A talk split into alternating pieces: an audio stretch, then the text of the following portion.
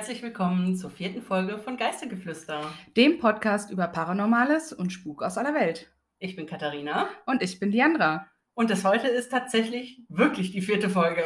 Ja, es ist uns äh, letztes Mal tatsächlich einfach nicht aufgefallen, dass ich vierte Folge gesagt habe, obwohl es erst die dritte war. Obwohl wir uns das so oft angehört hatten. Ja. Aber Fehler passieren. Definitiv. Ja, heute haben wir auf jeden Fall ein spannendes Oberthema. Ja. Ähm, Wir sind in den USA. Genau. Und wir sprechen heute, wie wir letztes Mal schon angekündigt haben, nicht über heimgesuchte Gebäude, sondern worüber reden wir heute? Über Puppen. Genau. Ba-ba-ba-bam. Bam. Jetzt äh, stellen sich hoffentlich bei einigen die Haare auf. genau, weil wir beide persönlich finden Puppen unheimlich, unheimlich. ja, total. Also ich hasse Puppen. Ja, ich auch. Also in jedem Film ist das für mich der Endgegner. Ja, aber in Filmen sind die natürlich auch immer sehr Das creepy Das dargestellt. Und genau, wir befinden uns beide in den USA und Ja. ich würde sagen, wir starten einfach direkt, ne? Okay, gut. Super. Wer fängt heute eigentlich mit der Geschichte an? Du, ne? Äh, nee, nee, ich. du. Ah, stimmt. Sehr schön. Dann wünsche ich schon mal viel Spaß. Viel Spaß.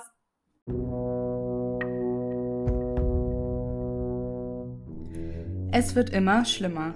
Donna merkt, dass sie und ihre beiden Freunde mit der Situation nicht mehr klarkommen. Sie haben es nicht mit einem freundlichen Geist eines kleinen Mädchens zu tun, sondern mit etwas, das viel schlimmer und unheimlicher ist. Donna weiß sich nicht mehr zu helfen, also kontaktiert sie einen Priester.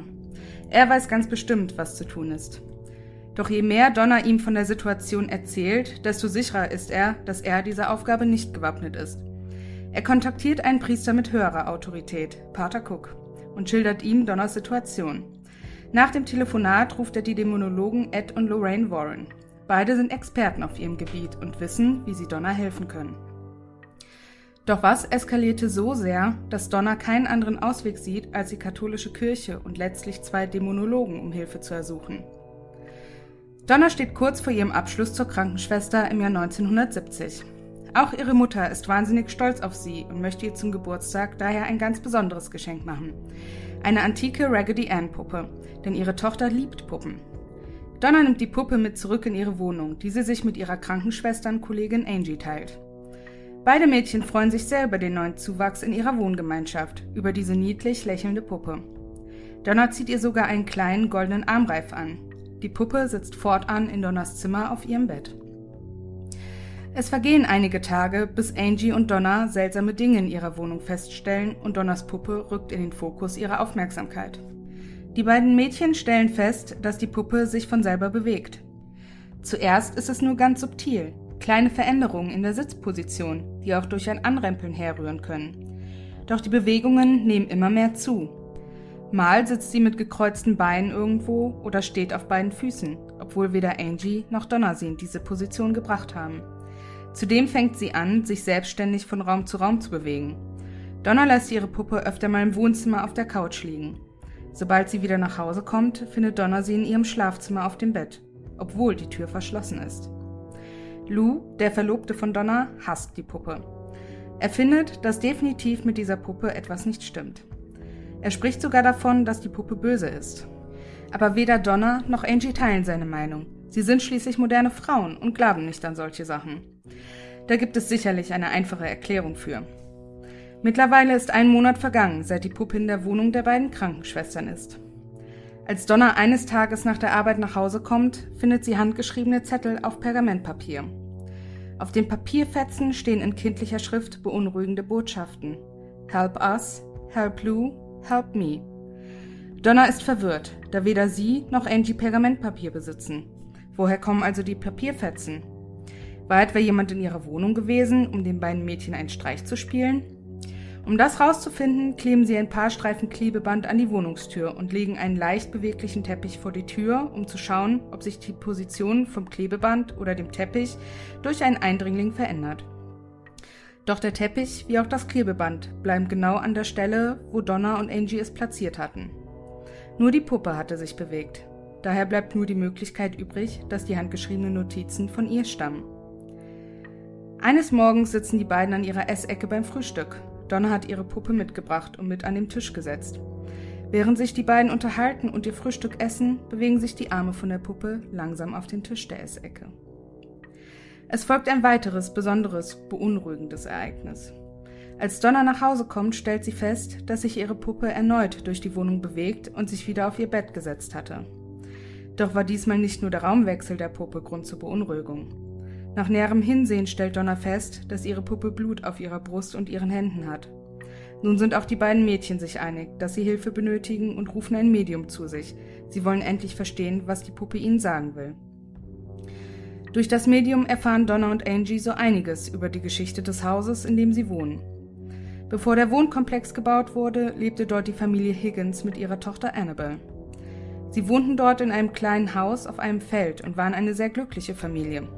Zumindest bis zu dem Tag, als die siebenjährige Annabel tot auf dem Feld aufgefunden wurde und auf diesem Feld befindet sich nun das Wohngebäude, in dem auch Donna und Angie leben. Der Geist von Annabel blieb, und als die Puppe ins Haus kam, klammerte sie sich an sie.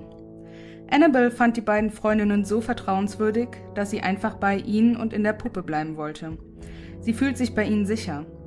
Donna und Angie sind gerührt von Annabels Geschichte und erlauben ihr, in der Puppe zu bleiben.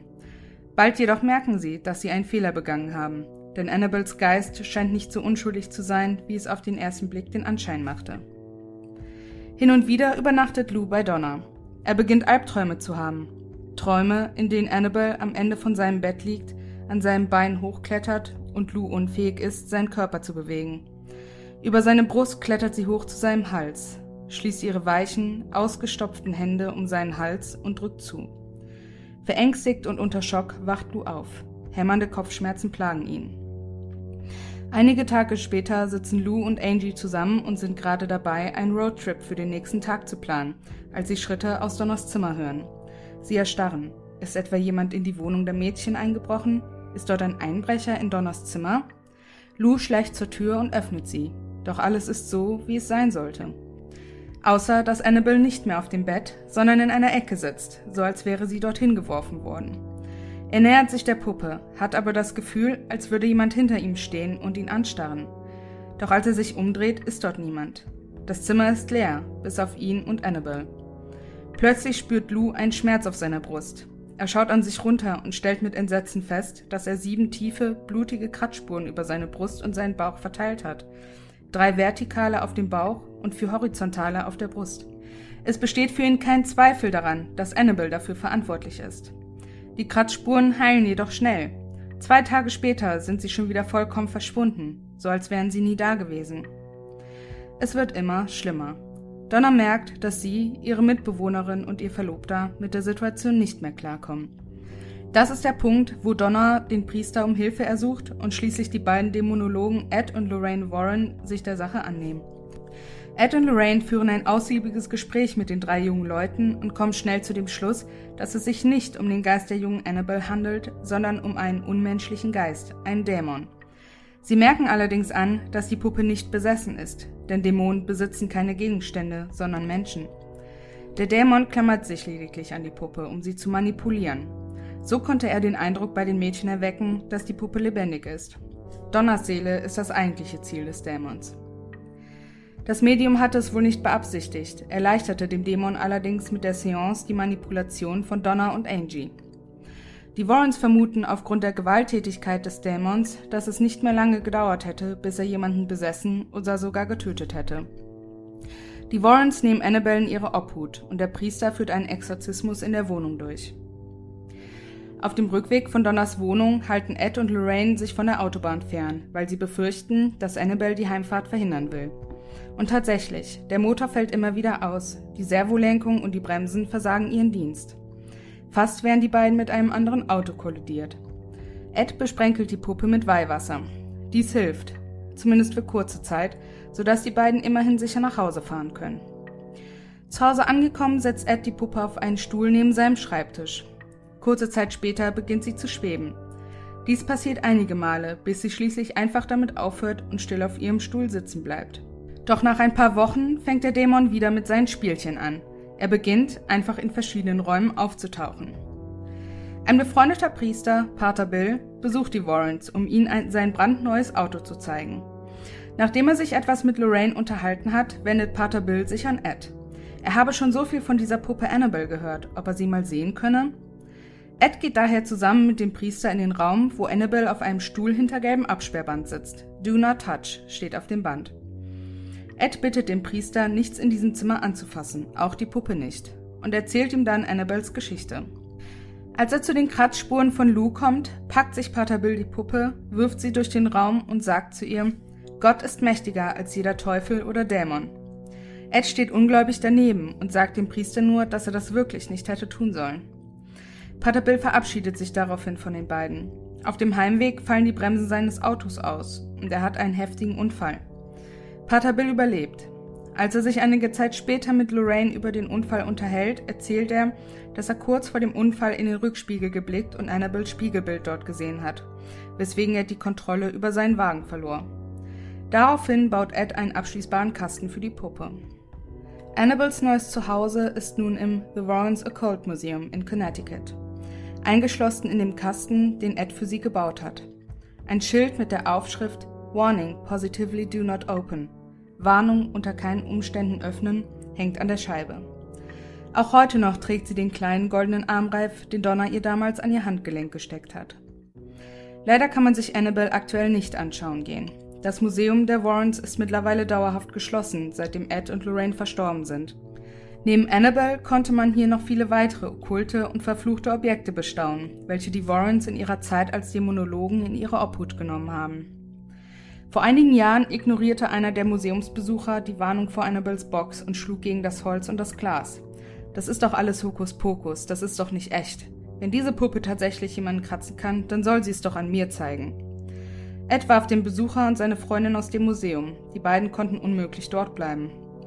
Auf dem Heimweg starb der junge Mann bei einem Motorradunfall. Der Schwiegersohn und Museumsleiter der Warrens, Tony Sparrow, hat von einer Person ein Angebot über eine Million Dollar für Annabelle erhalten. Dies lehnt Tony ab. Es wäre unverantwortlich, Annabelle in andere Hände abzugeben. Daraufhin bietet der Interessent sogar zwei Millionen Dollar.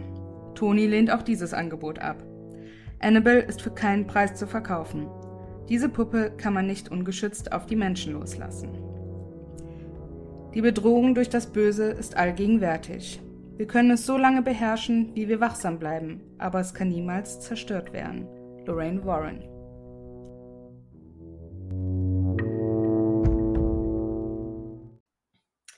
Wow, vielen Dank. Das Gerne. war super spannend. Es hat auch sehr viel Spaß gemacht, das zu recherchieren, muss ich sagen. Also, ich kannte die ich. Story ja grundsätzlich irgendwie Wer- schon. Ja, wer kennt sie Ja, nicht? Annabelle. Also Annabelle kennt im Prinzip ja fast jeder. Eigentlich Zumindest hat schon mal von ihr in irgendeiner Form gehört. Horrorinteressierte mit Sicherheit. Ja, das stimmt. Und spätestens seit Conjuring, Ja, würde ich sagen, kennt man Annabelle. ja, Und zumindest die Film Annabelle. ja, die Film Annabelle. Ja. Also, ne? Und ähm, ja, also mega unheimlich. Ich Fand, hast du gut geschrieben? Danke. Und äh, man hat sich da so richtig hineinversetzt gefühlt. Und ähm, ja, es war einfach mega unheimlich, was so die, die Puppe alles äh, angestellt hat und, und wie unheimlich es einfach sein muss. Ne? Ich, Ja. ich wäre ja sofort, also bei mir wäre der ja gar nicht reingekommen. Nee, das stimmt. Ne? Bei mir auch nicht. Es, äh, ich hätte dankend abgewunken und gesagt, nee, danke du, dann äh, behalt mal die Puppe. Ja, aber gut. Ja. Die Donna war halt mit ihren 28 oder 29 Jahren noch sehr puppenverrückt. Ja, verstehe ich ehrlich gesagt. Also die haben die dann wohl auch teilweise echt behandelt wie so ein richtiges, also als sie wussten, dass da Annabelle drin ist, teilweise Ja. halt auch wohl wirklich behandelt wie so ein kleines Mädchen halt, ne? Also sind mit ihr spazieren Ja. gegangen und Fahrradfahren und so. Weird. Ja. Also, ähm, nee, nee, Ja. nee. Ich habe tatsächlich auch eine relativ aktuelle Meldung über Annabelle gefunden. Ja, es gab nämlich, das war jetzt tatsächlich erst vom 14. August gewesen. Oder Das also ist 13. ja- 14. ja. August, also wirklich sehr frisch. Ja. Ähm, da gab es äh, die Meldungen, dass Annabelle angeblich aus dem Museum verschwunden gewesen sei. Nein, Ich wollte gerade sagen, ausgerissen. Aber Abgehauen. kein Bock mehr. Ja, ich meine, der Dämon wird wahrscheinlich ein ziemlich langweiliges Leben gerade führen. Also Ja, aber der Tony Sparrow, also der Schwiegersohn von den Warrens und der jetzt quasi sich um das Museum halt Mhm. kümmert, der hatte dann äh, ein Video hochgeladen, wo er im Museum steht und äh, Annabelle dann im Hintergrund zu sehen ist. Also das dann Ja. dementiert hat und das ist wohl tatsächlich laut ihm durch einen Übersetzungsfehler bei einem Interview entstanden, dieses Gerücht. Guck. Ich weiß nicht mehr, er hat welche Schauspielerin, also irgendeine Schauspielerin aus dem Film, die hat, weil die jetzt in einem anderen Film mitspielt, halt wurde die interviewt. Und die sind dann irgendwie wohl auf Annabelle gekommen und dann hatte sie irgendwas erzählt, ähm, dass Annabelle irgendwo hinkommt oder irgendwie sowas. Und daraus ist dann aber irgendwie im Chinesischen geworden, dass die entkommen ist Oh. oder weg ist oder irgendwie sowas. Also durch einen Übersetzungsfehler. Und das ist dann halt, Diese verdammten hat Sprachbarrieren. Wellen geschlagen, dieses Gerücht. Aber keine Sorge, Leute. Annabelle sitzt nach wie vor sicher in ihrem kleinen Holzkasten. Yay. Wir freuen uns alle. Gesichert Aber- von der heiligen Dreifaltigkeit und der Tarotkarte. Oh Gott. Nee, also ich meine, ich weiß auch ehrlich gesagt nicht, ob ich den Mut aufbringen würde, in diesen Raum zu gehen mit all diesen verfluchten oder Mm, ja, zumindest so gesa- sogenannten verfluchten äh, Gegenständen. Selbst wenn ich nichts anfasse, und das ist bei mir schon Ja. schwierig, ich muss immer irgendwie die Gegenstände, die ich ansehe, auch anfassen. ja, Und aber selbst dann, wenn ich die nicht anfassen würde, hätte ich Schiss. ja, Ganz ich auch. Also ehrlich. ich habe da auch ein Video von, was der, also der Tony Sparrow, der hat halt so einen, auch einen YouTube-Kanal und so, wo der halt auch viel dann erzählt, so Mhm. von den Geschichten und sowas. Und da hatte er auch ein Video hochgeladen, wie er Annabelle also wirklich mal die Tür aufmacht und sie filmt. Also er hat sie nicht angefasst, Mhm. weil da sagt er, das macht er unter keinen Umständen. Mhm. Aber er ist halt wirklich super nah mit der Kamera, also Handykamera dann an die Puppe rangegangen und Ja, so, überleg ne? dir mal, wenn sich selbst der Enkel der Warrens nicht traut Ja. und sagt, ich fasse das Ding auf keinen Fall Ja. an, Lorraine hat die ja nicht mal angeguckt.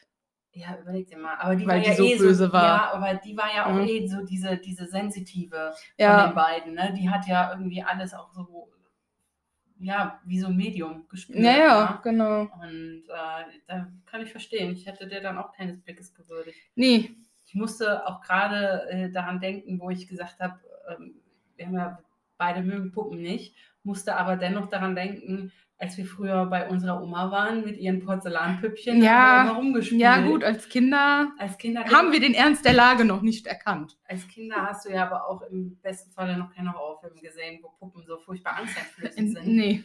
Aber äh, unsere Oma, ihr müsst euch vorstellen, das hatte ein paar von diesen ganz klassischen schneeweißen Porzellanpuppen mit starrem Blick, kalten Augen, gar keine Emotionen, gar kein Leben drin. Mhm. Hatte sie zwei Stück von. Nee, ich glaube sogar drei. Ja, Aber wir haben- drei, stimmt, aber wir haben nur zwei immer zum Spielen benutzt. Ja. Irgendwie. Du hattest immer so eine mit so einem rötlichen Kleid. genommen. Nee, die hattest du. Ich hatte die Echt? mit dem blauen Kleid. Echt? Ja. Ich Ja, hatte egal. immer eine so mit Locken. Und auf jeden Fall mega unheimlich, die Dinger. Und ich weiß auch gar nicht, ob Oma die noch hat. Boah, Ich habe sie nicht. zumindest ewig nicht bei ihr gesehen. Vielleicht hat Oma irgendwann auch den Ernst der Lage erkannt. Müssen wir sie mal fragen. Ja, also. Ähm, Aber tatsächlich ist die richtige Annabelle-Puppe ja auch gar kein Porzellan-Püppchen, nee. ne? Also die ist ja Doch. auch recht groß. Ähm, also die ist schon so einen halben Meter oder so, glaube ich, Echt, ja? groß tatsächlich. Ähm, und das ist ja eine komplette Stoffpuppe Mhm. ausgestopft, ne? So hat er meiner Meinung nach eher so ein Clown-ähnliches Gesicht. Ja, Raggedy Ann, das habe ich tatsächlich gestern noch äh, erwähnt, dass die Annabelle mehr aussieht wie eine Raggedy Ann. Es Also, ist ja auch eine ja, Raggedy Ann. Da wusste ich ne? aber noch nicht, dass sie eine Raggedy Ann, Ach so. dass sie wirklich eine Raggedy Ja. Ann Puppe sein soll. Ja, ne? So, nee, nee, das ist halt eine von ähm, diesen Raggedy Ann Puppen. Also ich kenne Raggedy Ann, ich weiß nicht, was es ist, also was dieses Raggedy Ann ist. Ich kenne es nur aus The Big Bang Theory, wo Ja. sich Also, äh, Amy mal als Raggedy Ann verkleidet. ja, also Raggedy Ann, das ist, äh, soweit ich das rausgefunden habe, äh, war das irgendwie ein, ja, eine Erfindung 1915 oder 16 oder Mhm. so. ähm, der halt diese Puppe schon erfunden hat. Ne, so als Okay. Die halt lebendig wird, wenn Leute nicht hingucken und so. Echt? Ja, also. Oh, ich glaube, ich muss da mal drüber googeln. Ja, also ich habe mir das jetzt so genau nicht durchgelesen, wofür jetzt diese Raggedy Ann Ich ist. Also was ich noch gelesen hatte, ist, dass diese Raggedy Ann Puppe wohl angeblich als Symbol für Impfgegner in den USA gilt, weil er diese Puppe halt irgendwie für seine verstorbene Tochter erfunden hat, die an Impffolgen oder so gestorben ist, glaube ich. Okay. Irgendwie sowas.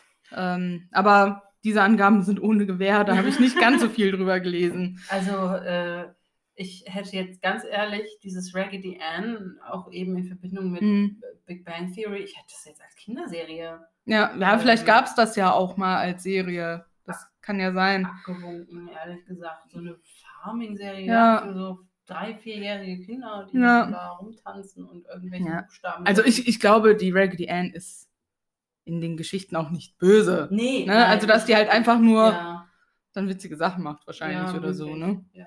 Schätze Also, ich.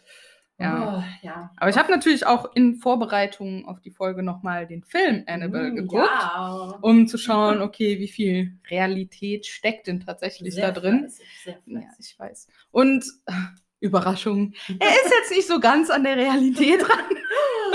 Nein. ja, ich weiß. Ähm, wobei, das ist jetzt natürlich ein bisschen zwiegespalten. Man weiß ja offiziell nicht, was mit dieser Puppe war, bevor sie in den Besitz von Donna gekommen ist. Mhm. Ne? Also kann die Geschichte, die in äh, Annabelle als Vorgeschichte erschaffen wurde, ich weiß auch nicht, warum man da jetzt eine Vorgeschichte erschaffen musste. Ich meine, die Story bietet ja eigentlich genug Stoff. Eigentlich sollte man meinen. Ähm, da ist sie ja im Film zu so einem, zu einer schwangeren Frau, hat ihrem Mann die Puppe geschenkt, weil sie die Ja. ja unbedingt haben wollte und hat dann da ihr Unwesen getrieben. Aber der Film beginnt halt tatsächlich damit, dass äh, die Warrens bei diesen drei jungen Leuten sind, ne, und Ja. ähm, ja, denen versuchen zu helfen. Und dann gibt es halt diese Rückblende zu diesem schwangeren, ja, zu der schwangeren Frau Ja, und ihrem ja. Mann. Ähm, da passieren dann halt komische Sachen. Also manche Sachen sind da schon quasi übernommen, ne, Mhm. aus dem, was tatsächlich passiert ist, so von dem, die bewegt sich dann mal irgendwie komisch oder ne, macht komische Sachen. Also in der, im Film geht dann ja auch zum Beispiel die Nähmaschine einfach an oder sowas, Ja. ne? Ähm, oder das, äh, da kommt dann auch mal ein Pater zu denen hin und äh, er nimmt die Puppe dann aber mit und will dann die Warrens eigentlich anrufen und dann legt er die auf dem Rücksitz und verliert dann die Kontrolle über sein Auto und sowas, Ja, ne? aber hat ja. dann noch keinen Unfall, aber also ein paar Sachen sind halt schon an die Geschichte schon gut Angelehnt. angelehnt ne, und umgesetzt, aber das meiste halt natürlich nicht. Ja. Und was mir aber am Ende des Films aufgefallen ist, ich weiß jetzt nicht, wie bekannt diese Tatsache ist, ne, oder ob ihr die alle schon kennt und ich da einfach ein Spätzünder bin oder so, keine Ahnung. Aber man sieht tatsächlich am Ende des Films, also dieser Film endet mit der Szene, dass Donners Mutter diese Puppe in diesem Antiquitätenladen kauft. Und äh, in einer Szene sieht man halt auf einem Schrank die richtige Annabelle-Puppe sitzen. Also natürlich nicht die richtige, richtige Annabelle-Puppe, aber, das, so eine Raggedy, genau, so eine ja. Raggedy Ann-Puppe Ja. sitzt dann hinten im Hintergrund auf so einem Schrank. Ja. Tatsächlich, äh, ich kenne den Film ja auch, obwohl es bei mir länger her ist, dass ich den geguckt Mhm. habe. Aber die Szenen, die du beschrieben hast, die habe ich halt auch noch so im Kopf, ähm, ganz grob. Ähm, ich bin auch ja, ein großer, wir sind ja beide große Horrorfilm-Fans. Und ich bin aber auch ein großer Fan von dieser Conjuring-Reihe. Ähm, Annabelle, der erste Film ist gut. Die beiden nächsten Filme fand ich, also es gibt ja schon drei, ähm, ja, war, Hm. war okay. War jetzt nicht die schlechtesten Filme oder so, war halt okay. Ja. Man merkt halt, dass die sich was aus den Fingern saugen jetzt. Ja. Nur damit diese Reihe am Leben bleibt. Ja. Wie bei Scream damals. Ne? So, da muss dann irgendwann noch ein Teil 7 und 6 und 5 und heißt nicht gesehen. Mhm. Aber ähm, ich fand, äh, also, ja, es ist einfach creepy. Diese so Puppen, generell diese, diese auf Babys gemachten Puppen, diese auf kleine hübsche Mädchen gemachten Puppen. Es ist einfach unheimlich. Puppen, die selber reden können, mm. die du so aufziehst hinten am Rücken. Ja, ja. Ähm, nee, ist alles nicht so meins und alles damit schwierig. kann man nicht jagen. Ist alles sehr schwierig, schwieriges ja. Thema. Es ist kompliziert. genau. Also ich habe auch versucht, bisher schon mal bei Leuten anzufragen, um Fotos auf, für euch auf Instagram oder Facebook zu posten. Mhm. Aber leider habe ich bisher noch von nirgendwo eine Rückmeldung bekommen. Also ich habe bei jemandem auf ja. Instagram angefragt, ich habe äh, bei dem Museum selber angefragt. Das ist wie verhext. Ja. äh, aber wer weiß, vielleicht kommt da ja noch irgendwann mal eine Rückmeldung. Aber ich sag mal, Google ist euer Freund zur Not. Ne? Ansonsten müsst ihr halt selber aktiv werden. Ja. Und Google fragen. Genau. Also es gibt auf jeden Fall wirklich super viele Fotos im Internet von der richtigen Annabelle, von der Film Annabelle, also auch mhm. diese Gegenüberstellung. Ja. Aber ich, diese Gegenüberstellung die braucht man gar nicht. Miteinander zu tun. Genau, weil die gar nichts miteinander also zu tun haben. Also gar keine Ähnlichkeit. Nee. Aber ich werde euch auf jeden Fall in den Show Notes so ein paar YouTube-Videos verlinken von dem Kanal von Tony Sparrow. Also das ist wirklich sehr interessant, wenn er darüber spricht. Und da gibt es auch mhm. Videos, wie zum Beispiel die Warrens selber noch Sachen erzählen. Oh. Interessant ist, dass immer, wenn einer von denen diese Geschichte von Annabelle erzählt, irgendein kleines Detail irgendwie anders ist. Also dann hat sie die Puppe mal zu Weihnachten bekommen, anstatt zum Geburtstag. Ach. Und äh, dann heißt der Pater plötzlich wieder irgendwie anders. Und also so Kleinigkeiten, die sich irgendwie im Laufe der Geschichte dann auch ändern, so von Erzählung zu Erzählung. Das war irgendwie ganz, ganz ja. witzig. Die Aber, Erinnerung von Menschen haben wir ja aus unserem True Crime Podcast gelernt, sind natürlich auch sehr beeinflussbar. Das stimmt. Und eigentlich kann man sich darauf gar nicht so wirklich verlassen. Nee.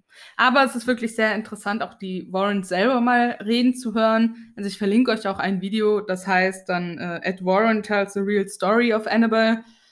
Bis er wirklich an den Punkt von Annabelle kommt, vergeht, glaube ich, bestimmt 15, 20 Minuten oder wow. so, weil die halt vorher über andere ja. Dinge sprechen. Naja, aber es ist interessant, auch die beiden einfach mal so in Live-Action zu ja. sehen, äh, reden zu sehen, zu hören. Finde ja. ich, find ich gut. Ich gucke mir die auf jeden Fall auch mal ja. Und der Tony Sparrow kann auch wirklich sehr gut erzählen. Also der hat ja wirklich sehr viel von den Warrens gelernt, vor allem von Ed. Also das war ja wie so sein Schüler oder so, mhm. wenn ich das mhm. jetzt so richtig mitbekommen habe. Und ist dann ja auch dieser Museumsleiter ein die Hoch beiden geworden. Mann, ein Hoch auf diesen Mann, dass der nicht nur das Geld gesehen hat, sondern gesagt hat, nee, die Puppe bleibt hier. Ja. äh, ich glaube, so mancher wäre bei der Aussicht auf zwei Millionen Dollar für eine Puppe für eine Puppe schon weich geworden. Aber ja, ähm, ja auf jeden Fall Respekt an den jungen Mann oder naja, so jung, ist so jung ist so der nicht, ist mehr. nicht mehr. Ne? Also ich denke, der ist jetzt schon so also er sieht schon recht alt in Anführungsstrichen aus. Also ich denke, der ist schon so Anfang 60 vielleicht oh ja, oder so okay, mittlerweile. Gut. Also ein Lob auf den betuchten Mann. genau. Ja, und ich glaube, viel mehr, oder hast, sind dir noch irgendwelche Fragen oder so dazu nee, eingefallen? Nee, außer dass ich heute Nacht wahrscheinlich nicht schlafen kann. oder davon träume. Aber ähm, nein, ich habe jetzt so keine offenen Fragen. Vielen Dank. Sehr schön. Brav. Dann würde ich sagen, gehen wir zu deiner Geschichte über. Ja. Ich freue mich.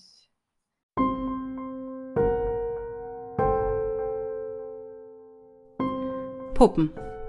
Eigentlich dazu gemacht, um Kinderaugen strahlen zu lassen, um Freude in die Augen derer zu bringen, die mit ihnen spielen. Und doch gibt es so viele, die Abneigung verspüren, wenn sie Puppen sehen, ja sogar teilweise regelrechte Angst empfinden.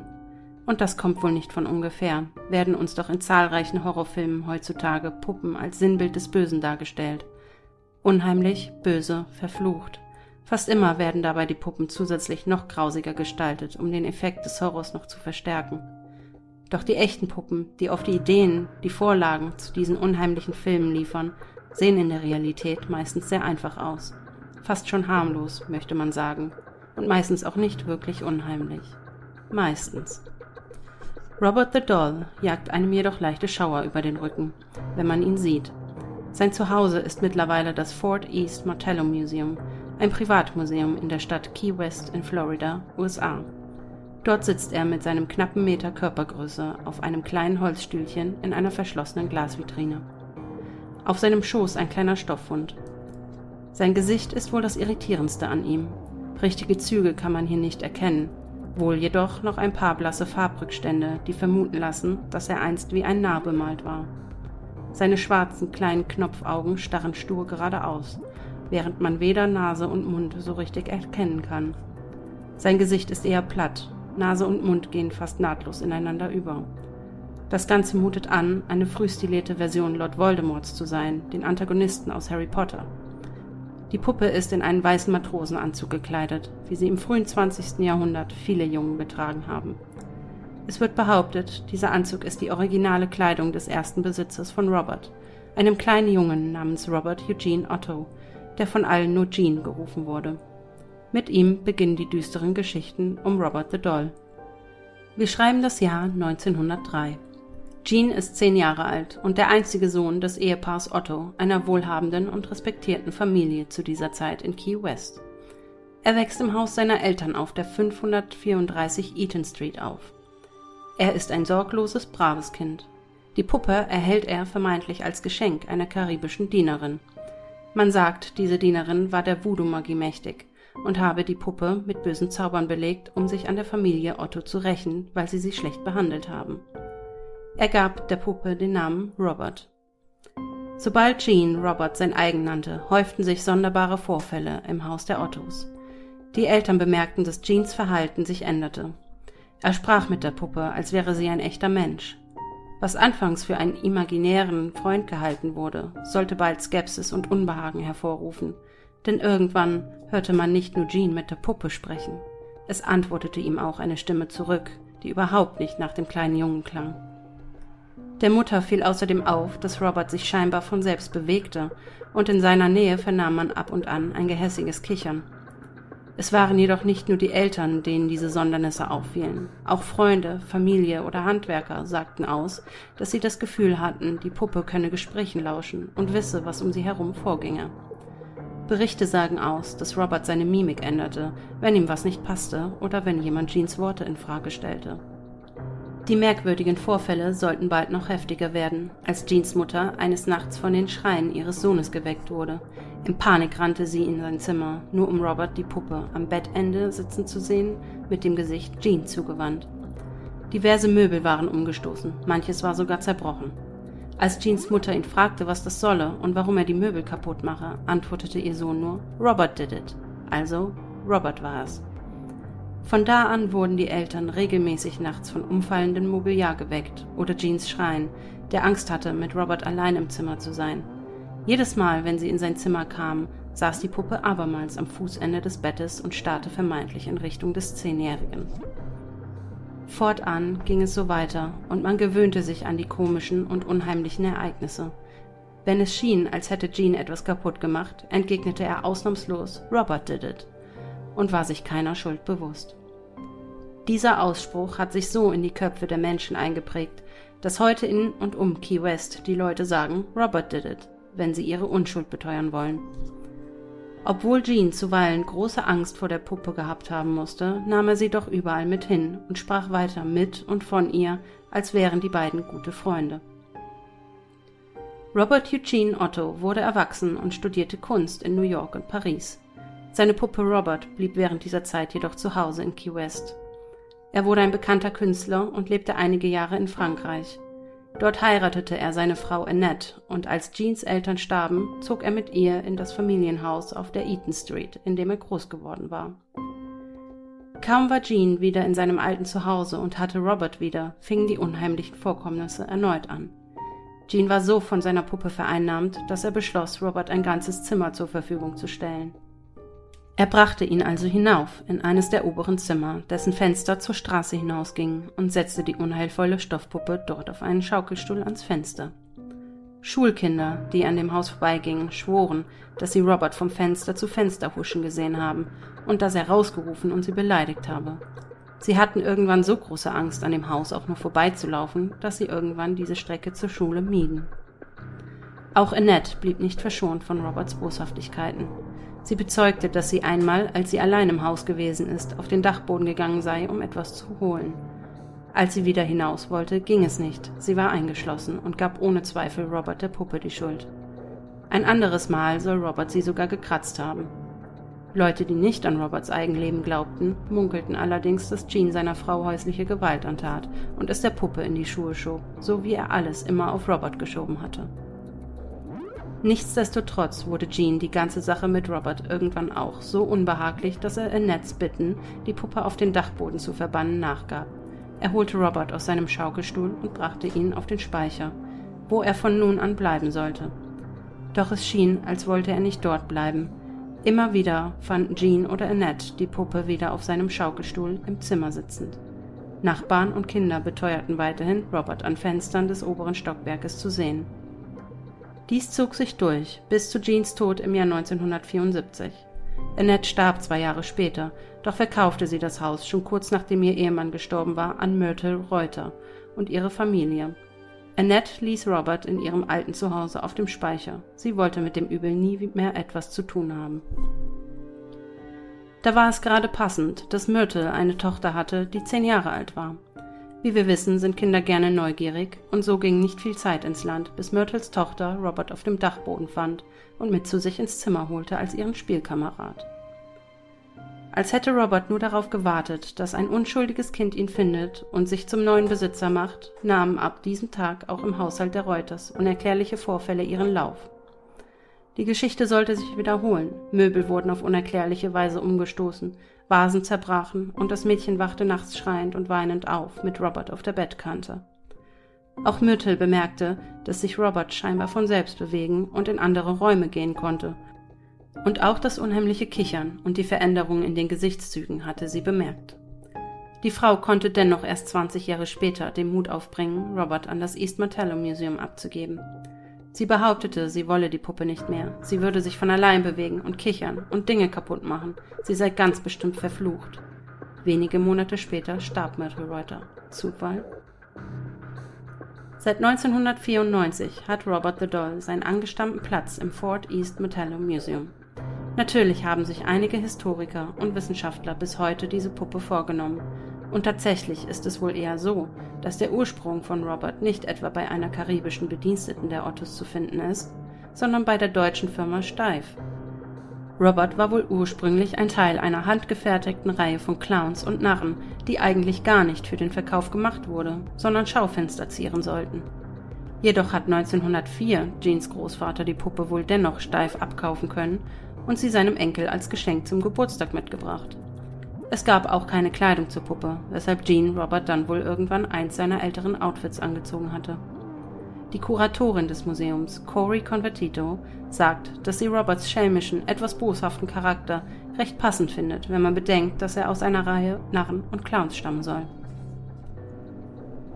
Wenn man die Geschichte von Robert und Jean nüchtern und objektiv betrachten will, könnte man sagen, Jean hat vom Zeitpunkt an, an dem er Robert bekam, einfach eine sehr ungesunde Beziehung zu dem eigentlichen Spielzeug aufgebaut und vermeintlich psychische Störungen mit Robert kompensiert, so dass er an jedem Misserfolg oder Fehltat Robert die Schuld gab. Dafür würden auch die Behauptungen sprechen, dass er seine Ehefrau Annette angeblich misshandelt hat. Doch könnte ein Kind wirklich ganz allein ganze Möbelstücke aus Massivholz einfach umwerfen? Und was ist mit all den Nachbarn, Freunden und Kindern, die Robert an Fenstern gesehen haben wollen oder die die Hand dafür ins Feuer gelegt hätten, die Puppe hätte ihre Mimik verändert und gekichert. Und dann sind ja noch die ganzen Menschen von heute, die behaupten, nachdem sie Robert the Doll besucht hätten, wären ihnen schreckliche Dinge wie Autounfälle, Knochenbrüche, Kündigungen, Scheidungen und noch vieles mehr passiert. Täglich erreichen das Museum Briefe an Robert, in denen die Leute um Verzeihung bitten, dass sie ihn so respektlos behandelt und nicht richtig gewürdigt haben – Technische Geräte wie Kameras oder Fotoapparate funktionieren in Roberts Nähe auf unerklärliche Weise nicht mehr. Doch sobald man das Museum wieder verlässt, laufen sie tadellos. Museumsbesucher schwören, dass sie gesehen haben, wie sich Roberts Gesichtsausdruck verändert oder wie er ab und an eine Hand an das Glas seiner Vitrine legt. Corey Convertito ist für Robert zuständig und holt ihn einmal im Jahr heraus, um ihn zu pflegen, zu wiegen und entsprechende Infos zu protokollieren. Sie sagt, sie habe auch noch nie eine außergewöhnliche Erfahrung mit der Stoffpuppe gemacht und hätte auch kein mulmiges Gefühl in ihrer Nähe. Doch ist es wirklich alles nur Hirngespinst oder ist etwas dran an den Sagen um Robert the Doll, der sich einen Spaß daraus macht, andere zu ärgern und hinters Licht zu führen, um dann gehässig darüber zu kichern? Fakt ist, dass er nicht umsonst die am meisten heimgesuchteste Puppe genannt wird, dass es mittlerweile eine wirklich große Fangemeinde um Robert gibt, Social Media Accounts, Merchandise T-Shirts, Robert the Doll Kopien, Bücher und so weiter. Und er hat diverse Filmemacher zu Horrorfilmen inspiriert. Würdet ihr es wagen, Robert mit nach Hause zu nehmen, oder habt ihr doch Sorge, es könnte etwas Wahres an seiner Geschichte dran sein? Erfahren werden wir die Wahrheit wohl nie.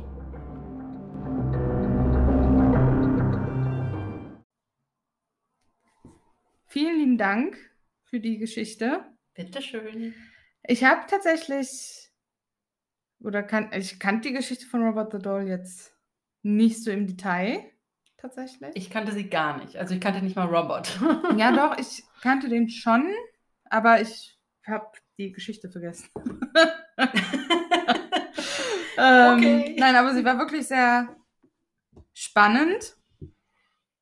Auch wenn ich glaube, dass Robert jetzt kein böser Geist ist. nee. Also zumindest kam es jetzt, aber okay, da gab es ja noch dieses Gerücht mit dem Kratzen, was natürlich nicht Ja. ganz so nett ist. Ja, aber es wurde halt jetzt nie, also in jeder Quelle, die ich gelesen habe, wurde nie wirklich erwähnt, dass jemand zu Tode gekommen ist aufgrund ja. von Robert. Ja. Ja. Also ich würde das wie ein, ich würde ihn als Puppe erstmal nicht die meist heimgesuchteste Puppe der Welt nennen, wenn Nee. man Annabelle kennt. Ja, Und dann würde ich ihn eher so als sehr, sehr unerzogenen Jungen abstempeln.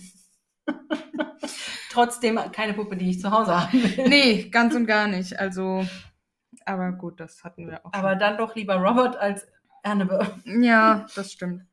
Aber diese, äh, war das jetzt die Haushälter, Haushälterin? Die Dien, angeblich Dienerin. Dienerin. Also, Aber wenn sie es jetzt gewesen ist, war wie gemein ist sie bitte, dem Kind eine Puppe zu schenken, die finde ich auch. böse ist, anstatt einfach, wenn die, ich meine, das Kind wird sie ja wohl kaum so schlecht behandelt haben, dass sie da so ausrastet.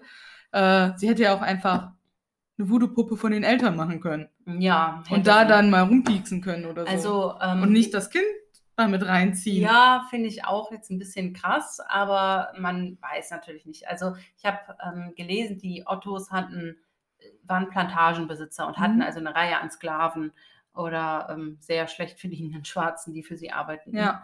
Und ähm, mussten diese wohl auch, sollen diese wohl wirklich nicht so gut behandelt haben. Ja. Dementsprechend kann ich mir schon vorstellen, dass so eine so ein Sklavenmädchen oder eine Sklavenfrau oder generell schlecht behandelte Dienerin äh, irgendwann wahrscheinlich egal ist, wem sie von dieser Familie wehtut.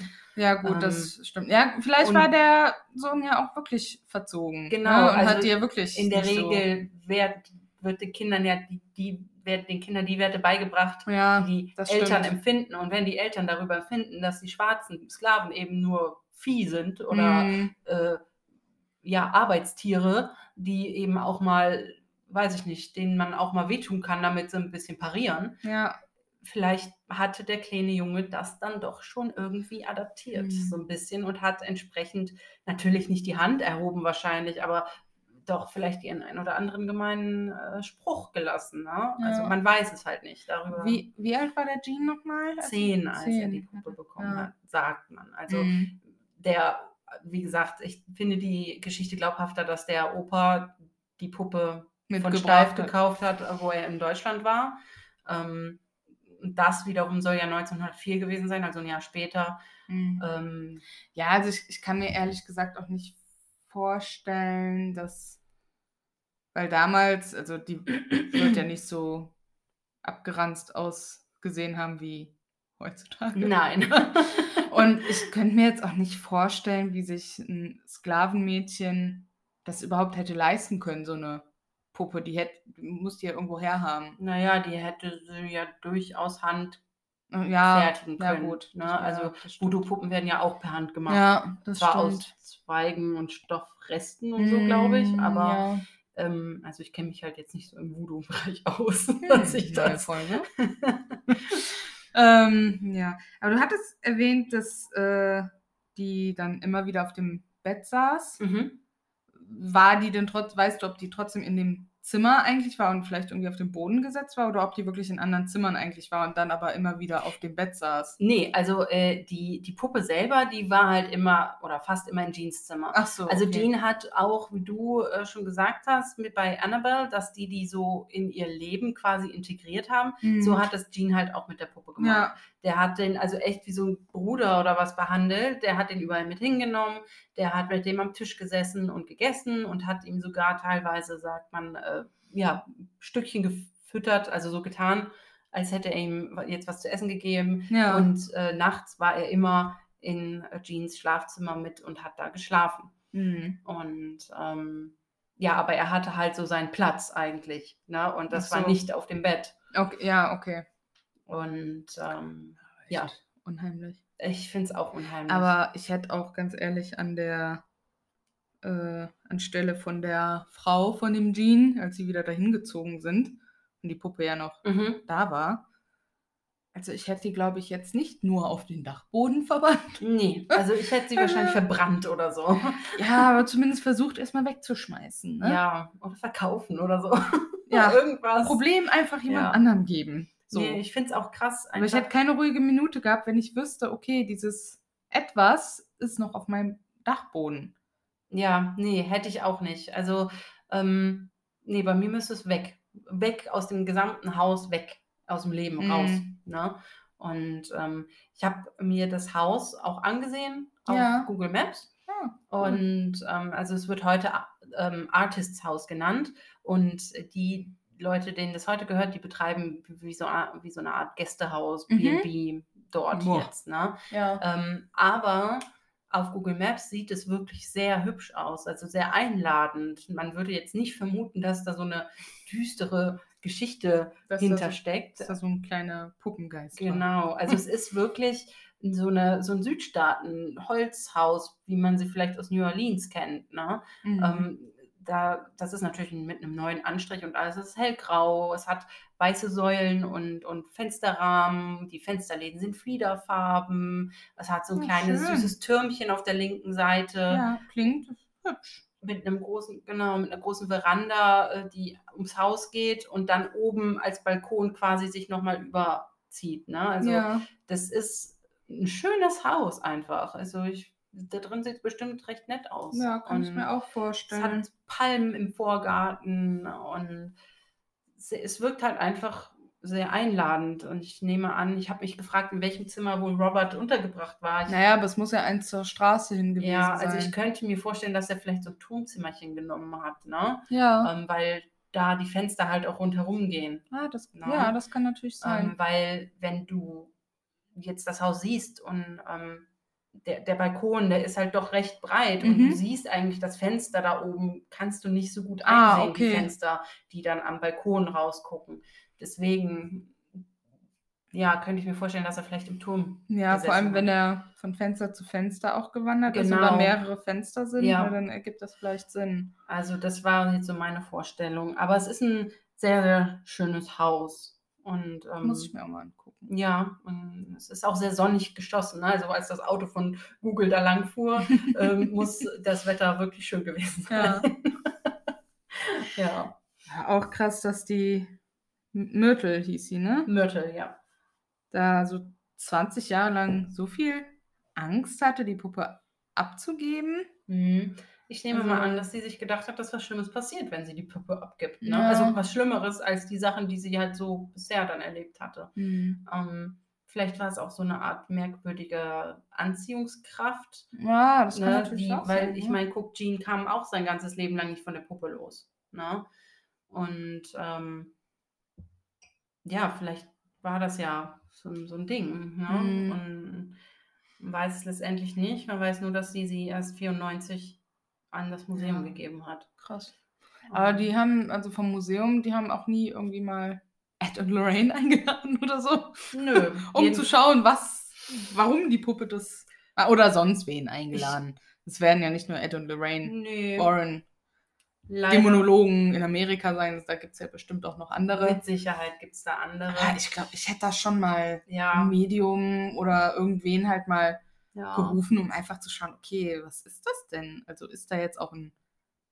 Also ich glaube jetzt nicht, dass das ein Dämon da dran ist, aber. Nee, dafür Also, ist er aber was, so. was ist Ja. das? So, dass die Puppe das alles so macht. Ich finde es Ja? auch krass, dass die da also irgendwie nicht. dass sie so das anscheinend gar nicht interessiert. Nee, es ist echt so. Also, vielleicht war denen das auch zu teuer. Ich meine, es ist ein Privatmuseum. Ja, gut. Ne? Vielleicht wollten die das jetzt nicht ähm, ausgeben. Und wenn die sagen, okay, hier, Hätte man ja ein bisschen mal was von dem passt. Gewinn bei den Merch ja, investieren echt, können, ne? Es ist wirklich so. Hauptsache Merch. Ungelogen, machen. auf Facebook hat Robert the Doll über 40.000 Follower. What? Ja, also bitte. Ja, Ja. ich, ich habe ehrlich gesagt gar nicht geguckt, ob Annabelle vielleicht auch eine. hat Ich bin bestimmt, auch nur auf die Idee gekommen, also weil ich eben in einem Artikel gelesen habe, dass Mhm. da Facebook, also dass da Social Media Accounts herrschen. Verrückt. Ich habe nichts Offizielles auf Instagram gefunden. Ja, Ähm, Aber halt viele Fake-Dinger. ja, Ne? die hast, also die gab es von Annabelle auch. Und ähm, aber jetzt so Robert the Doll Facebook-Seite, Aber was wird denn da dann ich weiß nicht. gepostet? Also da kann ja nicht viel Neues Diese- passieren, wenn der Mm, eingesperrt ist. Nee, also ne? die Corey, die Kuratorin, Mhm. die ähm, ist halt auch in, ähm, in charge, äh, die verantwortlich. verantwortlich für ähm, ja eben die Verwaltung der, der äh, Social Media Accounts und sie reagiert dann halt im Namen von Robert dann Mhm. teilweise auf, auf Nachrichten und hast und die ganzen Sachen. Vielleicht postet sie auch regelmäßig sein Gewicht dort.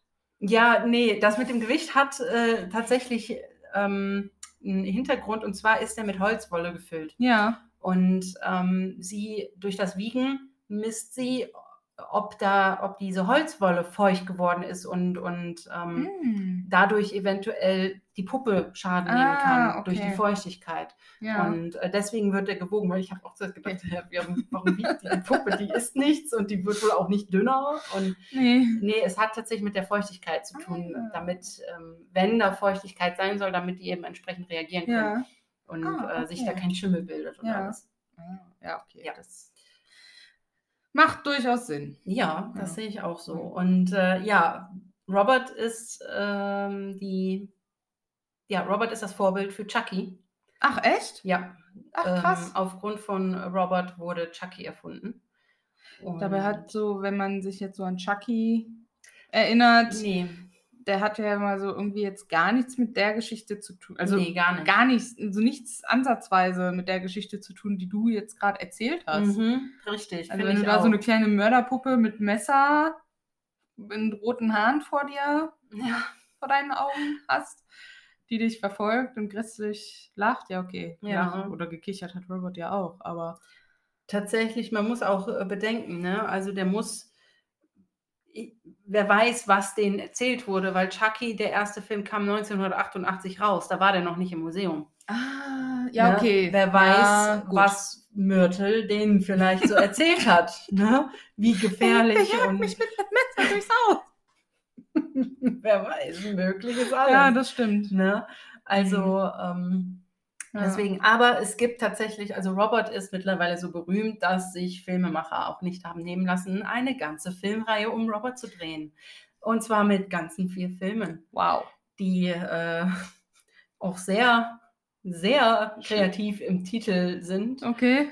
Der erste nennt sich Robert, die Puppe des Teufels. Mhm. Der zweite, Robert 2, Rückkehr der Teufelspuppe. Mhm. Dann haben wir The Toymaker. The Toymaker? Ja, ich weiß auch nicht. Ich habe mir ehrlich gesagt nicht alle vier angeguckt. Nicht? Und der vierte, Achtung, Rache der Teufelspuppe. Also alles sehr Jetzt bin, ich aber, jetzt bin ich aber fast enttäuscht, dass der dritte nichts mit Teufelspuppe im Ja, Namen hat. Ne? ich- das ist nicht sehr äh, konsequent durchgezogen. Die sind, ja, aber konsequent, die wurden alle im Abstand von einem Jahr gedreht.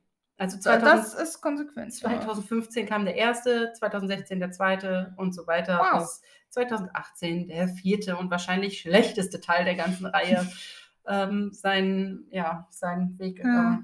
Und auf Amazon Prime. hast du jetzt nur den ersten geguckt? Ich habe den ersten im Zuge dieser Recherchen geguckt. Okay. Und der gibt's auf Amazon? Den gibt es auf Amazon Prime Mhm. und ich meine die anderen auch. Ich weiß nicht, ob ich jetzt den Teil 4 gefunden habe, aber ich meine Okay. 2 und 3 haben die auch dort. Ah, Okay. Die habe ich aber nicht mehr geguckt, weil der erste war schon wirklich eine Tortur. Und ich meine nicht, weil es sehr unheimlich ist, sondern weil einfach der Film nicht gut gemacht ist. Ja. Okay. Es ist nicht der schlechteste Film, den ich jemals gesehen habe, aber es ist auch nicht so weit davon entfernt.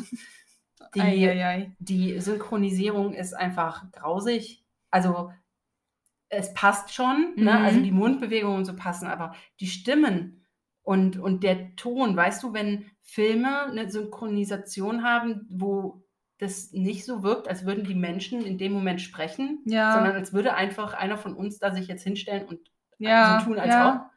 So irgendwie kommt das rüber. Und Oh. dann Okay. es hat mich sehr genervt und ich wollte den Film auf Englisch gucken, aber auf Englisch kamen die Stimmen versetzt. Also die haben ihre Lippen bewegt Wow. Und erst nach zwei oder drei Sekunden kam das eigentliche Sprechen. Okay, das ist schlecht. Oh, das war, und das war noch nerviger als die schlechte Synchronisierung auf Deutsch. Ja. Dann ist dieser ganze Film nicht in dem eigentlichen Zeitfenster passiert, wo es Mhm. passiert Ja. ist. Also es gibt den Gene als Kind, es gibt auch seine Eltern, wobei ich nicht weiß, ob die wirklich so hießen. Ich glaube, die Mutter ist Jenny in dem Film Mhm. und der Vater weiß ich schon Ja, gar gut, nicht mehr. das ist ja jetzt nicht so. Aber relevant. das wird, also das wird heute, ne? Ah, zur okay. heutigen Zeit wird Ja. das dargestellt und die ähm, Bedienstete, die die Puppe geschenkt hat, ist eine alte Frau. Mhm. Ähm, die äh, da recht senil wirkt und deswegen gekündigt wird und Oh, deswegen ja. verschenkt sie die Puppe, weil sie sauer ist. Und Ja. ähm, ja, und es ist einfach, also es ist nicht gut gemacht. Und Mhm. Robert ist, ist an sich vom Gesicht her unheimlich. Wenn ihr den mal ähm, googelt, findet ihr den auf jeden Fall auch diesen, diesen ähm, Filme Robert. Ähm, Ja, der sah wirklich. aber die Puppe als Ganzes im Film ist schon total schlecht gemacht, weil die Proportionen auch so gar nicht stimmen. Der hat viel zu kurze Beine und wirkt eher wie so ein Kasten, wie so ein ausgestopfter Kasten mit einem Kopf dran. Ja, ist doch ziemlich unheimlich, so ein Kasten. Und äh, ja, es hält sich auch nicht so wirklich an die Geschichte, die man jetzt, oder Ja. die Geschichten, die man halt gelesen hat. Also entweder die eine Geschichte, dass der Großvater eben die Puppe verschenkt hat, Mhm. oder die andere, dass eben Ja. eine Dienerin da wird sich zwar dran gehalten, aber irgendwie, es ist alles nicht so ganz koscher. Dann Ja. rennt der da rum und dann sind, die Musik ist auch immer die gleiche Hintergrundmusik. Es ist immer kommen irgendwelche Schreckmusiktöne Mhm. zu völlig falschen Zeiten.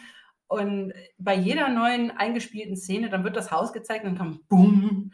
Und du sollst dich erschrecken und du denkst dir so, Okay. das ist nur das Haus. Warum, was ist jetzt hier so unheimlich? Ne? Okay, also die sollten definitiv noch nochmal in die Filmemacherschule gehen. Ja. Und das Ende ist halt auch ähm, ganz absurd, weil am Ende, Spoiler-Alarm, der Junge bringt seine Eltern um. Weil der Okay. Junge dann offensichtlich plötzlich von der Puppe besessen wird oder so.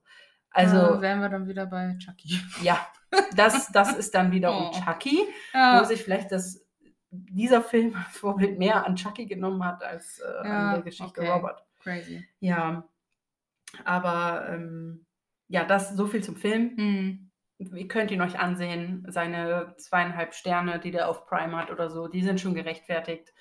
Ähm, Okay, sagst du das. Ich musste mich hin. an drei Tagen durch diesen Film kämpfen, weil Das ist schon echt lang. Also drei Tage für einen Film zu brauchen. das ist, ich fand es einfach wirklich schwer. Und ähm, ja, ja, na gut. Mhm. Ähm, zu den Briefen tatsächlich. Äh, da kommen also wirklich täglich ein bis drei Briefe an für, für Robert, in denen teilweise halt nicht nur um Verzeihung gebeten wird, sondern die wollen auch Ratschläge von dem, Mhm. ähm, um irgendwelche Leute zu verhexen, die, wo, wo sie dann wirklich darum bitten, hier kannst du mir einen Tipp geben, mein Chef hat mich blöd behandelt und ich will dem jetzt eins auswischen, was kann ich tun? Ich will ihm jetzt eine Puppe schenken. Wie Wie verfluche ich sie? es ist also wirklich so, dass ähm, die Leute da auch, ähm, die lassen da auch Sachen für ihn da. Ne? Also die, die äh, kommen dann da an und bringen Süßigkeiten, weil irgendwer irgendwann mal das Gerücht gestreut hat, Robert hat ein, ähm, mag Kinderschokolade. nee, aber Robert hat so ein, äh, das heißt auf Englisch so ein Sweet Tooth. Also ähm, Ja, so eine Naschkatze. Ja, eine Naschkatze, soll eine Naschkatze sein. Also bringen die dem Süßigkeiten und Oh. lassen auch mal ein bisschen Geld da. Und manche lassen sogar Joints da liegen für den Ja. Damit der Robert sich dann seinem Glaskasten mal durchziehen kann. Damit er dann auch nicht so einsam und alleine ist in seinem Boah. Glaskasten. Also manchmal frage ich mich ja schon, was sich Menschen bei sowas denken. Also ich meine, das ist eine Puppe. Was soll Ja. die mit Essen? Was soll die mit Geld? Was soll die mit einem Joint? ja, Also der Joint wird sicherlich nicht geraucht. Und die Kuratorin, oder Die vielleicht sagt- von der Kuratorin. ja, möglich. Aber sie, sie ist davon also auch nicht begeistert. Sie sagt, das ist total inadäquat. Ne? Wir sind ein Museum und ähm, da ständig irgendwelche Sachen hinzuschicken und das mit den Briefen ist ja noch okay, Ja, aber ähm, dann da plötzlich Geld liegen zu lassen. ein kleines und- Care-Paket. Care-Paket mit Ja, Süßigkeiten. dein und Lunchpaket für den nächsten Tag. Also es ist schon krass, aber ich habe mir auch ähm, diverse YouTube-Videos angeguckt. In einem war zum Beispiel, äh, da ist, ich habe den als Quelle jetzt nicht wirklich genommen, weil er sagt zwar, ja, ist Robert the Doll wirklich heimgesucht, Hm. aber hauptsächlich geht es irgendwie nur, also Robert the Doll sind fünf Minuten von dem ganzen Video irgendwie. Okay. Ja? Und äh, aber die gehen halt durch dieses Museum und er besucht auch, er filmt auch Robert kurz, ne? Ja. aber du, du siehst halt wirklich, da ist so ein Schild, da steht drauf, bitte, also vergiss nicht, Robert um Erlaubnis zu fragen, bevor du ihn fotografierst oder filmst. Mhm. Na? Und Okay. ähm, wer das nicht macht, der hat offensichtlich dann gelitten. Okay, krass. Und ähm, daher ja auch diese ganzen Briefe. Ne? Ja. Also, wo Verrückt. sie dann wahrscheinlich darum bitten, den Fluch wieder von einem zu nehmen, dass sie sich da so entschuldigen. Hm. Und das ist schon, ist schon sehr spannend, muss Ja. ich sagen. Also, wobei ich, wie gesagt, Robert jetzt nicht so, nachdem ich Annabelle Story die richtige gehört habe, finde ich dann Robert direkt ein bisschen harmloser. Ja.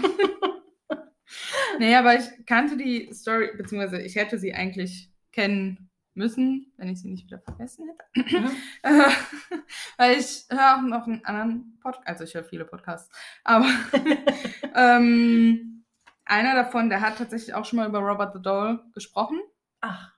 Ja, äh, bei Ende mit Schrecken, vielleicht kennen ihn einige von euch, in Mhm. Folge 11 reden die über, also die ganze Folge wirklich über Robert the Doll.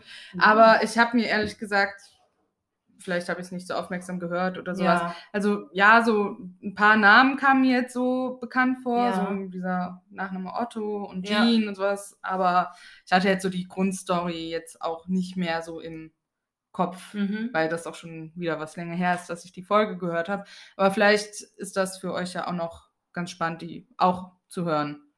Ja, also ich werde da mal reinhören. Ich kenne Ja. den Podcast noch nicht. Ja, das die sind- True Crime Nee, oder? nee, äh, die machen so äh, Urban Legends, Ach so. Creepypastas und sowas. Also auch so über Slenderman oder so reden die zum Mm, Beispiel. Slenderman. Unheimlich. Ja. Oder halt noch über viele andere auch wissentlich erfundene Mhm, Sagen, also so mhm. diese Creepypastas, wo irgendjemand einfach mal was. In den In so einem- Raum geworfen hat. Ja, so in etwa. Ja, cool, und- muss ich mal nachhören. Ja. Auf jeden Fall. Ja, sehr gut. Ähm, ich habe jetzt zu Robert eigentlich auch nichts mehr. Hast du noch Fragen? Nee, ich habe alle meine Fragen durch und Sehr Anmerkungen. Schön. Sehr schön. Also, ähm, ja, perfekt. Gehen wir mal über. Genau.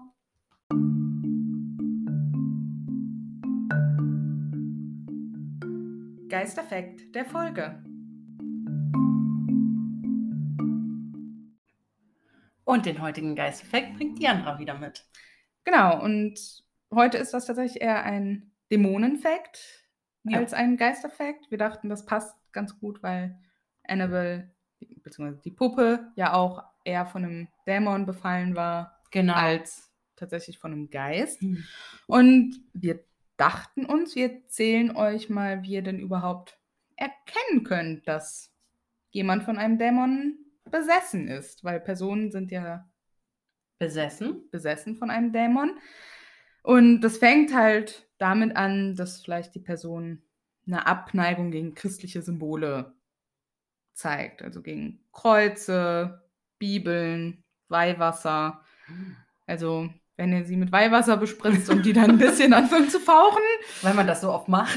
ist vielleicht schon mal ein erstes Indiz dafür, dass da was nicht ganz koscher ist. ne? ähm, und eine besessene Person würde jetzt zum Beispiel auch eher weniger in die Kirche gehen. Sie würde wahrscheinlich eher vorher Halt machen, bevor sie mit euch da reingeht. Mhm. So. Klingt logisch. Als zweiten Hinweis haben wir zum Beispiel übernatürliche Fähigkeiten. Also, dass sie Kräfte auf einmal aufbringen, die zum Beispiel auch zum Alter gar nicht passen. Also, wenn jemand sehr, sehr alt ist zum Beispiel und dann plötzlich dann Ein Bett hebt.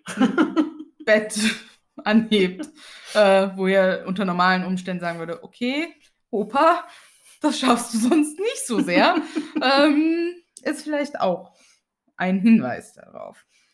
Des Weiteren, ich glaube, das kennen natürlich alle, dass die Person plötzlich Sprachen sprechen kann, die sie nie gelernt hat. Finde Ne, zum Beispiel fließend Latein oder Griechisch oder Altgriechisch oder sowas. Mhm. Ähm, das könnte auch darauf hindeuten, dass Kleiner Hint.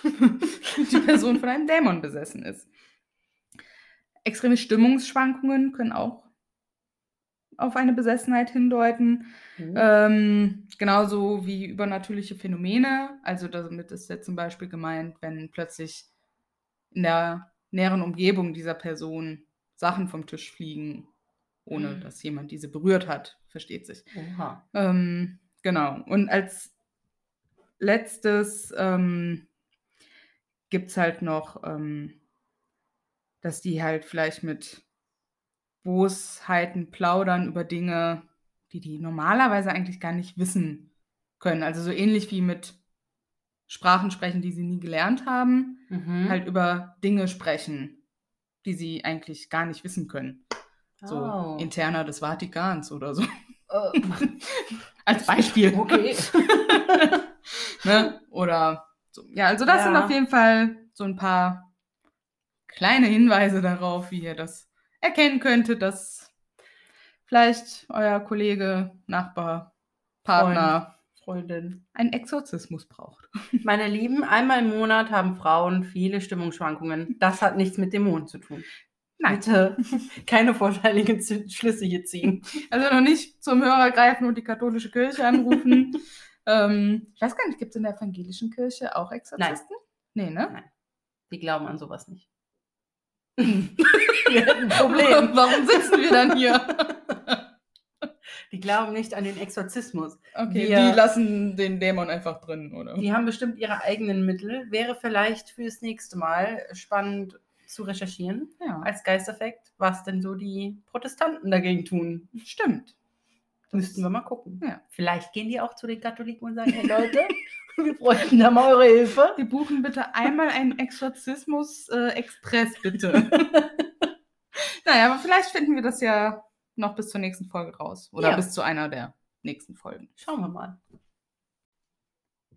Und bevor wir euch jetzt mit so einem unheimlichen Gefühl aus dieser Folge entlassen heute, Damit euch die Dämonen nicht verfolgen. oder irgendwelche geheimen Puppen, ähm, wollen wir natürlich die Folge wie immer mit was Schönem abschließen. Ein bisschen auflockern. Genau. Und äh, ich bin ehrlich, Fra also Fragen zu finden fiel uns jetzt ziemlich schwer und ich habe mal Mama gefragt. Mama weiß immer viel. Deswegen haben, wir jetzt Shoutout an Mama. deswegen haben wir jetzt einen schönen Fragenkatalog. Und es kommen jetzt zwei Fragen aus diesem schönen Fragenkatalog. Sehr simpel, aber doch effektiv. Mama weiß eben alles. Katharina, wenn du ein Tier wärst, lass das Mikrofon stehen. Entschuldigung. So, Welches wärst du dann? wenn ich ein Tier wäre, boah. Also, wir haben uns die Fragen jetzt vorher nicht äh, überdacht oder so, deswegen kommt das jetzt doch überraschend. Wenn ich ein Tier wäre, dann wäre ich, hm, vielleicht, ich wäre vielleicht ein, so eine, so eine Elster. Ein Elster? Also es geht ja nicht, es geht ja nicht wirklich darum, was ich gerne wäre, sondern Hm. was ich von meiner Art her wäre. Und ich glaube, da wäre so eine neugierige, freche Elster mit einer nicht schönen Singstimme. ganz passend. Hm. Ja, warum nicht? Ne? Wenn es darum ginge, was ich gerne wäre, also von Mhm. meinem Favoriten her, Ja. ich glaube, dann wäre ich sehr gerne ein, ähm, ja, ein Eichhörnchen. Uh, Ja. interessante Wahl. Mhm. Das ist auch sehr süß. Ja, ich weiß, ich hätte so gerne eins für mich. Was wärst du? Also, ich weiß ehrlich gesagt nicht, welches Tier mir gut entsprechen würde vom Charakter her. Da Hm. muss ich jetzt ganz ehrlich sein, es gibt ja auch einfach viel zu viele Tiere, Das stimmt. die mir jetzt gar nicht alle einfallen. Wie, dir fallen nicht die ganzen Tiere der Erde ein? Nee, komischerweise nicht. Hm. Aber wenn ich, wenn es danach geht, was ich gerne wäre, dann wäre ich vielleicht gerne ein kleiner Pinguin.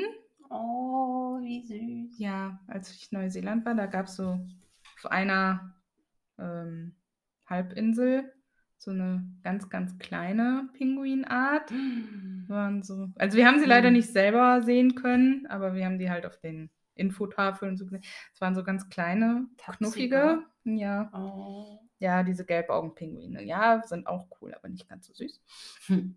Darum wärst du einer von diesen kleinen. Oder ich wäre vielleicht auch ein Faultier. Stimmt, das würde auch zu mir sehr gut passen.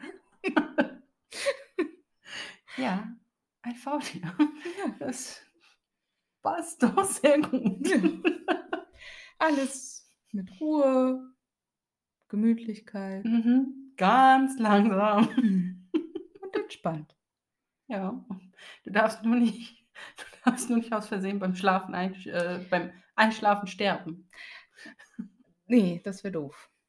Weil man sagt Faultieren ja nach, dass sie manchmal so entspannt sind, dass sie einfach vergessen zu atmen. Ja, Also, oder was halt auch passieren kann, wenn die zum sich fortbewegen und einen Ast greifen wollen und daneben greifen, dann, fallen die runter, oh, weil die dann ja nicht so schnell reagieren stimmt, können. die, sind, die können sich nicht schnell bewegen, oder? ich glaube, das geht nicht. Nee. Wow. Ja. Faultier ist doch. Deswegen, ich würde echt gerne mal. Ich revidiere mein Eichhörnchen. Ich glaube, ich wäre eher das Faultier. Eichhörnchen sind eher emsig. ja, aber süß. Sehr süß, ja. Ja. Mit einem Puschelschwänzchen. Ja. Mhm. Mhm. Gut, dann gehen wir auf meine Frage. Ja, Welche Jahreszeit wärst du? ich wäre Winter. Ganz klar. Ich meine, ich bin ein Winterkind. Ich Ja. bin im Februar geboren. Danke, Mama und Papa. ich, gut. In Deutschland haben wir jetzt halt nicht so den Winter, wie ich hm, wäre, wenn ich Winter wäre. Mit Schnee. Ne, so richtig schön mit Schnee und kalt. So ein bisschen. Eiskristall, so ein bisschen Sonne, dass der Schnee glitzert, aber nicht zu viel Sonne, dass der halt schon wieder wegschmilzt. Ah. Ein leichter Wind, kühl. Man kann schöne Wintersachen anziehen. Vor allem, Schals. wenn einem kalt ist, kann man halt immer noch weitere Sachen anziehen. Ja. Damit einem wärmer wird. Man kann einen Kamin anmachen, Mit schön knisterndem Feuer. warme Schokolade mit kleinen Marshmallows drin. Hm, Hm. In Decken einkuscheln. Ja. Also, Knirschender Schnee unter den Füßen. oh, wie wunderbar. Ihr merkt, wir versuchen euch den Sommer auszureden. ja, also wir beide sind wirklich keine Sommermenschen. Definitiv nicht, nein. Ich wäre. Ich finde den Herbst auch richtig schön, Mhm. aber ich glaube, ich wäre auch Winter. Ja, Aber ist halt das ein Winter. Winterwunderland, eben Schnee Ja. und ne, nicht den, wie du schon sagtest, Ja. diesen deutschen Matschwinter, sondern ähm, wirklich den schönen norwegischen Winter oder isländischen Winter, so richtig viel Schnee und. Eiszapfen und doch, das äh, wäre schon auch so, ich wäre so eine Elsa halt. Ja, Ja, ich wäre so eine richtige Elsa. Weil Sommer, das ist für uns beide echt nichts. Ich bin auch ein Winterkind, ich bin im November geboren, also oder später Herbst, wenn man so will. ja ich finde November ist An der Schwelle Winter. zum Winter Ja. wurde ich geboren. Auch dafür vielen Dank.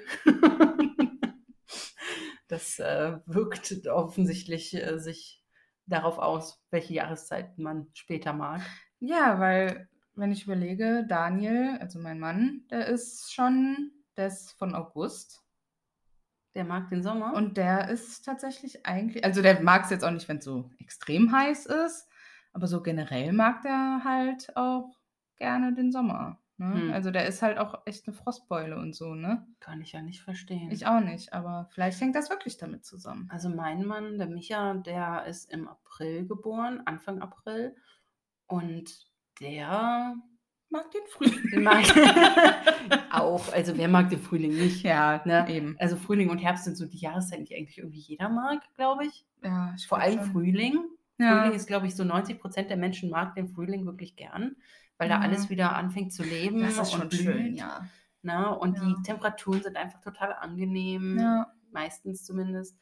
Aber äh, er mag auch so den Herbst, Hm. Winter, eher so den Herbst Hm. lieber. Ihr könnt ja uns mal verraten, also zum einen natürlich, welches Tier ihr wärt und welche Jahreszeit ihr gerne mögt. Ja. Und ob ihr, also ob bei euch tendenziell auch eher eine Verknüpfung zwischen dem Monat, wann ihr geboren seid und der dazugehörigen Jahreszeit besteht Oh ja. oder ob das bei euch komplett unterschiedlich ist. Also im Lasst- Winter geboren und absolutes Sommerkind. Lasst uns eine Statistik anfangen. Können ja mal eine Umfrage Ja. in den Stories. Gerne auf unserem Instagram-Account. Genau, wenn ihr uns unterstützen wollt, könnt ihr das gerne auf unserem Instagram-Account machen. Geistegeflüster-Podcast. Genau, oder auch bei unserer Facebook-Seite, die findet ihr unter Geistergeflüster. Mhm. Ihr könnt uns Bewertungen für den Podcast dalassen, was, glaube ich, zurzeit nur bei Apple geht. Ja, leider. Aber da würden wir uns auch sehr drüber freuen, wenn ihr euren Familien, Freunden, Kollegen und allen, die ihr kennt, von uns erzählt. Ja, Support, Leute, Support. Da würden wir uns wirklich sehr drüber freuen, aber auch einfach über Feedback von euch, Kommentare, Kritik, positive Kritik wie negative. Wir nehmen alles. Aber bitte immer nett. Genau. Also freundlich verpackt, meine ich. Jetzt nicht. Äh, ihr wisst schon, was ich meine. Ihr könnt auch E-Mail schreiben, wenn ihr möchtet. Wir haben auch eine E-Mail-Adresse. Genau. Geistergeflüster. At outlook.com. Mit UE natürlich, ne? Meine Lieben. Genau.